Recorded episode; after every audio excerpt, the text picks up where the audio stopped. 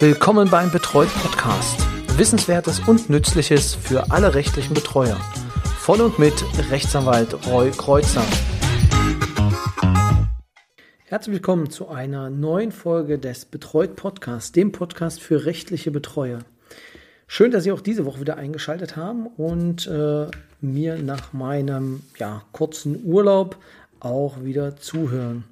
Genau, letzte Woche hatte uns ja Gerichtsvollzieher Timo Buck noch einmal erklärt, wie es jetzt in der aktuellen Corona-Krise mit seinen Gläubigern aussieht. Und diese Woche beschließen wir dann auch das Thema Vermögenssorge und kommen auf einen Punkt, ja, man kann gut sagen, also ich bin kein großer Freund davon, aber wir müssen uns darüber unterhalten und zwar ist das die Verwaltung des Vermögens.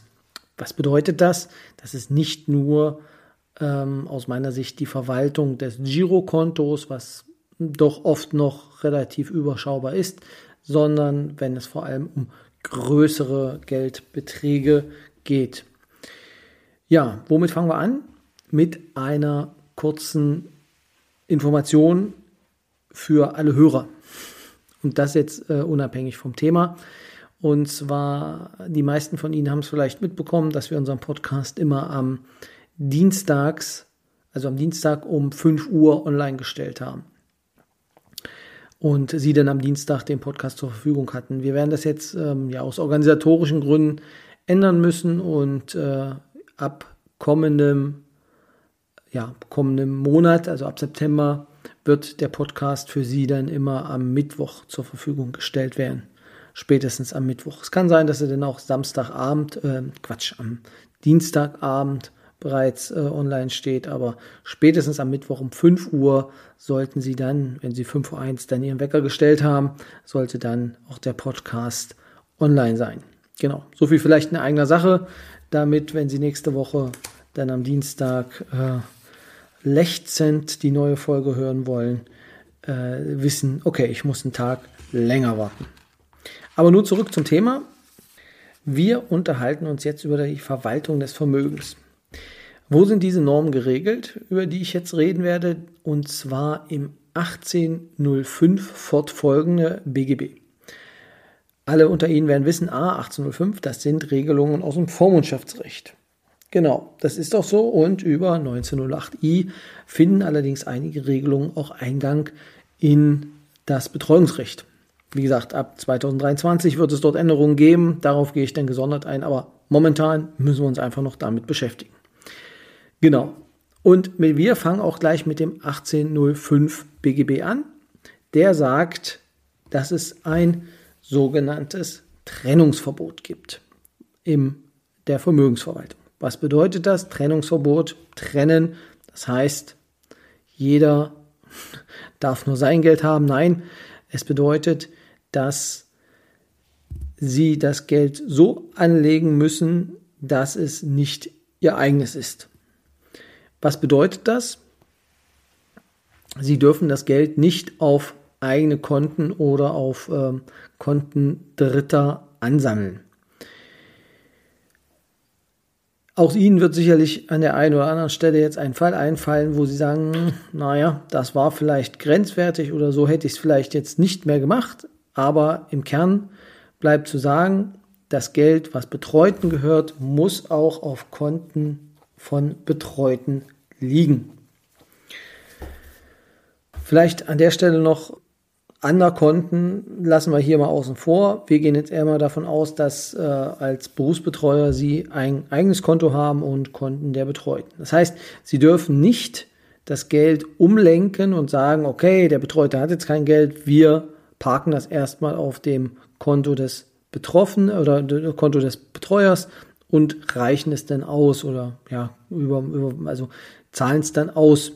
Es muss wenigstens einmal auf dem Konto des Betroffenen gelegen haben.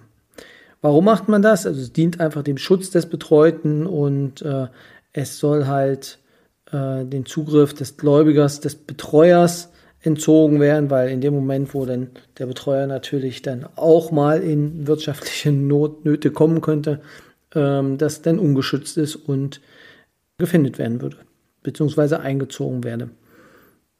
Genauso ist es auch so, wenn, der, wenn die Person verstirbt, ist es natürlich der Nachlass ähm, des Betreuers und nicht mehr des Betreuten. Also achten Sie darauf, dass ähm, Sie das ganz klar trennen. Eine Kontoeröffnung sollte jetzt nicht das Problem sein. Es gibt ein Anrecht darauf, äh, ein Konto auch zu eröffnen. Vielleicht jetzt nicht zu den allerbesten Konditionen, aber es gibt die Möglichkeit, eins bei der, ja, bei einer Bank zu eröffnen. Das heißt also ganz wichtig, nicht unter ihrem Namen dieses Konto eröffnen. Also das, das versteht man so unter dem Trennungsgebot. Das heißt, es muss immer das Geld zuordnenbar sein. Das heißt nicht, dass sie nicht auch Auslagen oder äh, Sachen verauslagen dürfen. Ähm, das geht schon und äh, es sich dann hinterher erstatten. Aber es muss natürlich auch alles quittiert sein, es muss alles ganz klar nachweisbar sein ähm, mit den Betroffenen. Also ich versuche das dann meistens dann ja, über Quittungen oder dann auch über Anhörungen beim Rechtspfleger zu regeln. Das klappt eigentlich doch recht gut. Weiter geht es mit dem Paragraphen 1806 BGB. Was steht dort drin? Ja, im Kern geht es dort um die verzinsliche Geldanlage. Das war früher noch ein größeres Problem, als es heute ist. Das heißt, ähm, es durfte eigentlich kein Geld auf dem Girokonto liegen ähm, und dort ja, Wurzeln schlagen, sondern es musste arbeiten. Das war so der, der Kerngedanke. Das bedeutet, ähm, das Geld muss angelegt werden, es sei denn, es ist zum Lebens, ja, zum Lebensunterhalt notwendig. Also das Ganze hat sich so ein bisschen relativiert, seitdem äh, es quasi Nullzinsphase gibt oder Negativzinsphase. Ähm, da ist es halt so, dass man äh, selbst für gute Geldanlagen ähm, dann kein Geld bekommt. Was man anlegen darf, dazu kommen wir gleich. Aber das ist so der Kerngedanke, der sich aus dem 1806 ergibt. Das heißt natürlich nicht, dass Sie jetzt alles umschichten müssen. Sie können natürlich auch auf dem Konto etwas lassen ähm, für Neuanschaffungen, für Umzüge oder sonst welche anderen weitigen Dinge.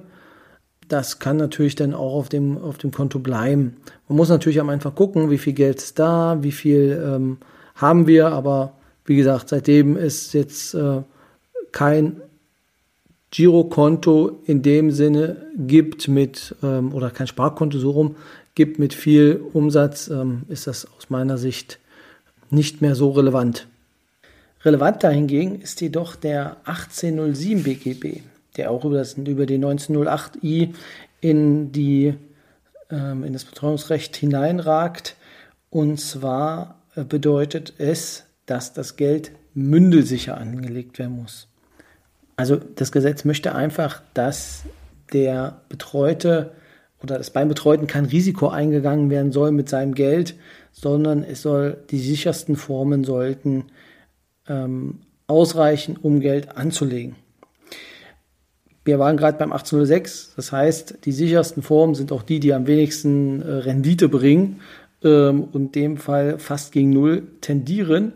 Allerdings gucken wir uns nochmal im Einzelnen an, was bedeutet das? Also es gibt eine, ja, eine gewisse Anzahl oder beziehungsweise eine Aufzählung an Formen, an Anlageformen, die als ähm, ja, mündelsicher gelten, die sich dann aus dem 1807 auch entnehmen lassen. Genau, also man kann sich das Ganze mal angucken. Ähm, das sind zum Beispiel ja, Anlagen bei öffentlich-rechtlichen Sparkassen, bei den jeweiligen Zentralbanken oder ähm, was dann von den einzelnen Bundesländern als Mündelsicherheit auch erklärt wurde. Ja, und dann kommen noch ganz, ganz viele Sachen, da lasse ich Sie jetzt einfach mal mit alleine mit dem 1807, was da jetzt noch alles hinzufällt, aber das lässt sich dann auch meistens dann nochmal selbst denn sehen. Mir ist nur wichtig, dass man weiß, also die Mündelsicherheit einer Anlage muss gegeben sein, um es halt, ja, um halt die Gelder dort anlegen zu können. Aus meiner Sicht ist gerade dieser Bereich sehr, sehr, sehr anfällig für Haftungsfälle. Das heißt, wann ist etwas mündelsicher, wann ist etwas nicht mündelsicher. Was man vielleicht noch sagen kann, also objektiv mündelsicher sind halt festverzinsliche Sparbücher, die es in dem Sinne halt nicht mehr wirklich gibt. Termingelder, also Festgelder, die man anlegt, Anlagen nach dem Sparprämiengesetz, Wohnungsbauprämiengesetz, Sparanlagen, Land Länder- und Bundesanleihen und Sparbriefe und Sparobligationen. Auch Inhaberschuldverschreibungen, Pfandbriefe, Kommunalobligationen, also alles, was sehr nah am Staat ist.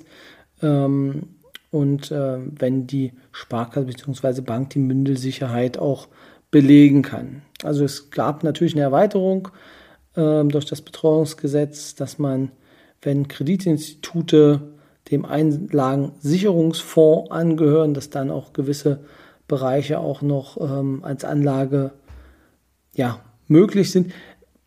Aus meiner Sicht geht das für einen Betreuer schon sehr, sehr weit. Also in diesen Bereichen halte ich es auch für ähm, adäquat, je nachdem, wie viele Vermögen vor ist, ähm, dass man sich dann auch professionelle Unterstützung an dieser Stelle holt. Also aus meiner Sicht kann man nicht verlangen, dass äh, ein ähm, Betreuer auch in allen Bankgeschäften ähm, firm ist.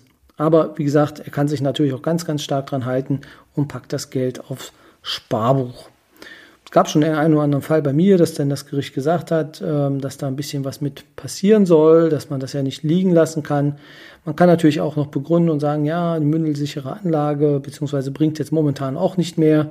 Damit war eigentlich das Gericht bei mir dann immer schon zufrieden. Wenn Sie da jetzt als Hörer andere ähm, Erfahrungen haben, gerne her damit, bin ich sehr interessiert daran.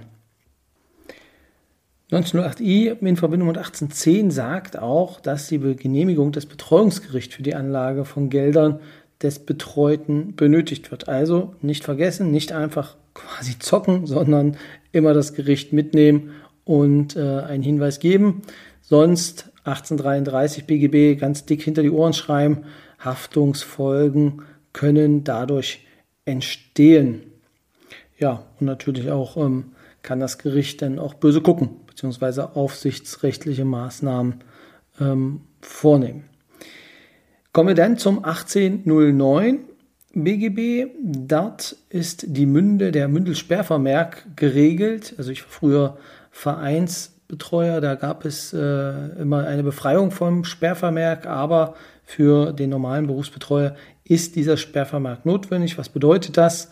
Also es muss Gelder, die bei einer Bank angelegt werden, müssen einen sogenannten Sperrvermerk erhalten. Ähm, so, das heißt, dass dort an dieses Geld nur herangegangen werden kann mit einer Genehmigung.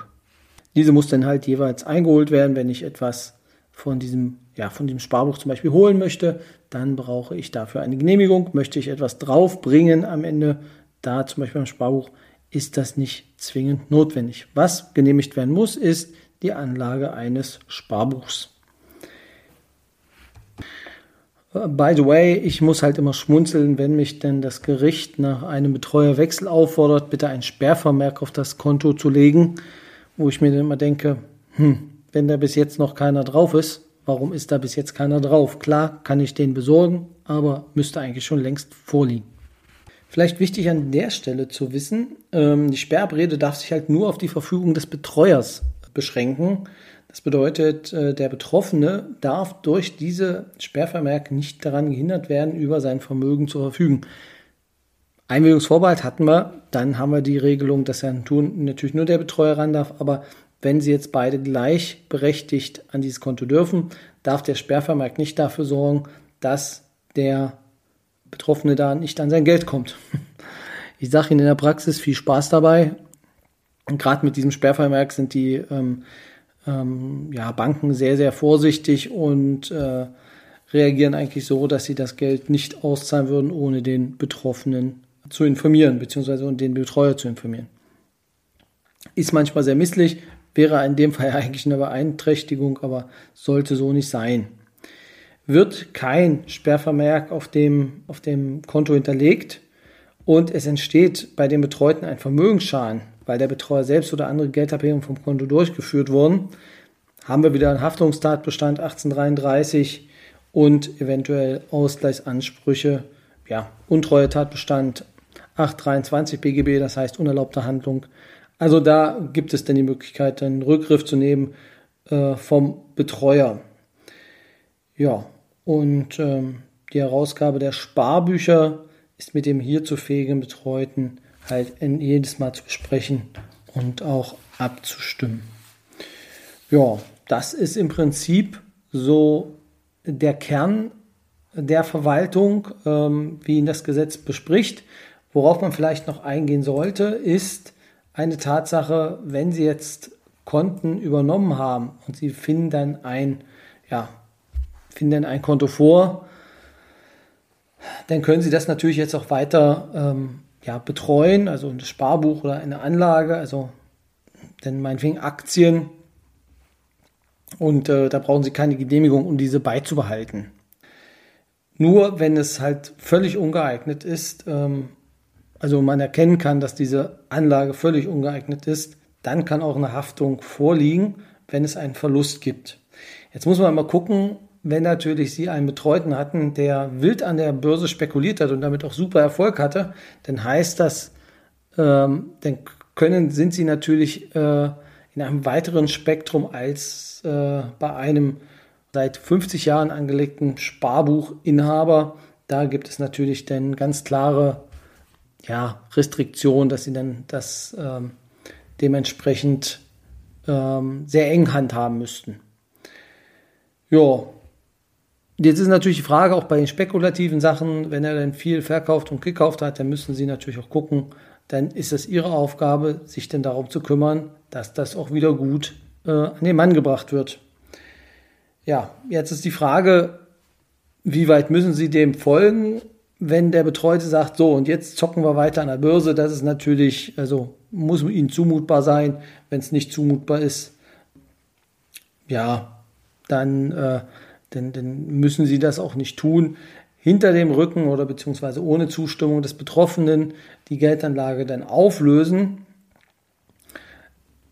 sind halt nicht immer besprechungspflichtig, aber ähm, ähm, es kann gut sein, dass äh, sie dann natürlich dann einen Schadensersatzanspruch generieren, weil sie gegen, die, also gegen den Wunsch und Willen des Betroffenen verstoßen haben.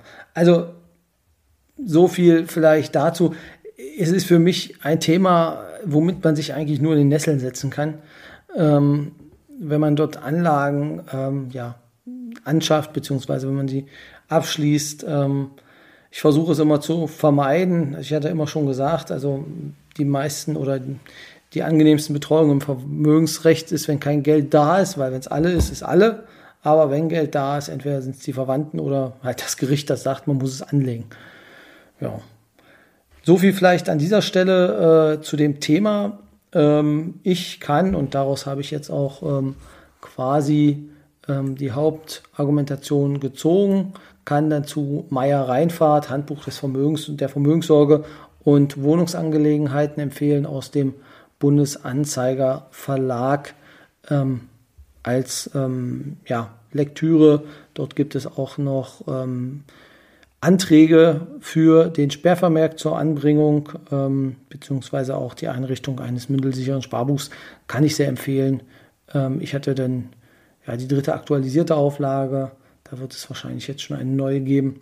Aber kann ich an der Stelle empfehlen, sich da nochmal zu belesen. Also nochmal Meier Reinfahrt, Handbuch Vermögenssorge und Wohnungsangelegenheiten. Genau, so viel an dieser Stelle. Ähm, ich danke wieder fürs Zuhören. Wenn es Fragen gibt, einfach eine E-Mail an info@betreut.de, betreut mit ROY und ja, oder dann per Twitter einfach äh, mir eine kurze Nachricht hinterlassen und dann werde ich mich auch zurückmelden.